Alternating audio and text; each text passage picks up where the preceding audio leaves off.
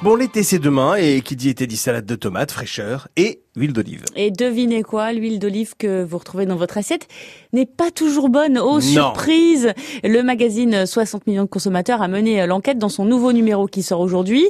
L'huile d'olive est le produit agroalimentaire qui fait l'objet des plus gros trafics en Europe. Alors, auquel peut-on se fier, Dominique Ezoué? Le magazine a testé 25 huiles d'olive, dont 12 qui sont bio. Leur prix s'étale de 5 à 20 euros le litre, soit les prix moyens pratiqués en France. 60 millions n'a pas retenu de produits de luxe, dont les prix peuvent facilement atteindre, voire dépasser les 50 euros le litre. Les huiles testées appartiennent toutes à la catégorie vierge extra, qui représente 90% du marché français. Sauf qu'en vérifiant le respect des critères pour mériter cette appellation, le magazine a déclassé cinq des huiles testées. Elles ne présentaient pas les qualités nécessaires pour être extra, et ce, au moment du test. Or, l'huile d'olive perd ses qualités au fil du temps, et donc une bouteille vendue pour de l'huile extra vierge peut ne plus l'être dans l'année qui suit ou dans les deux ans, selon les dates optimales de consommation.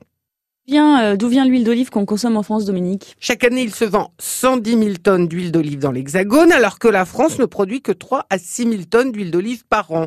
En revanche, les producteurs français ont fait le choix des appellations d'origine protégée.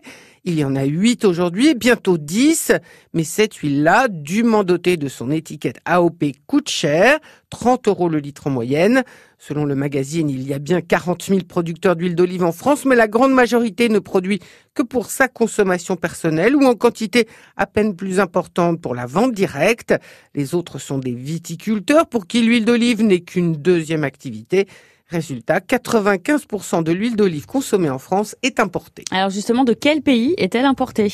Alors pour fabriquer l'huile qu'ils vendent, les grands groupes agroalimentaires du secteur comme Puget Le Sieur ou Carapelli mélangent des huiles qu'ils importent depuis l'Espagne, l'Italie, la Tunisie ou le Maroc en fonction des cours mondiaux via des circuits qui sont loin d'être transparents. Alors bien sûr, les étiquettes rivalisent d'inventivité pour détourner l'attention des consommateurs et leur faire croire qu'ils consomment bien une huile française, avec force image évoquant la Provence par exemple, ou l'Italie pour Carapelli.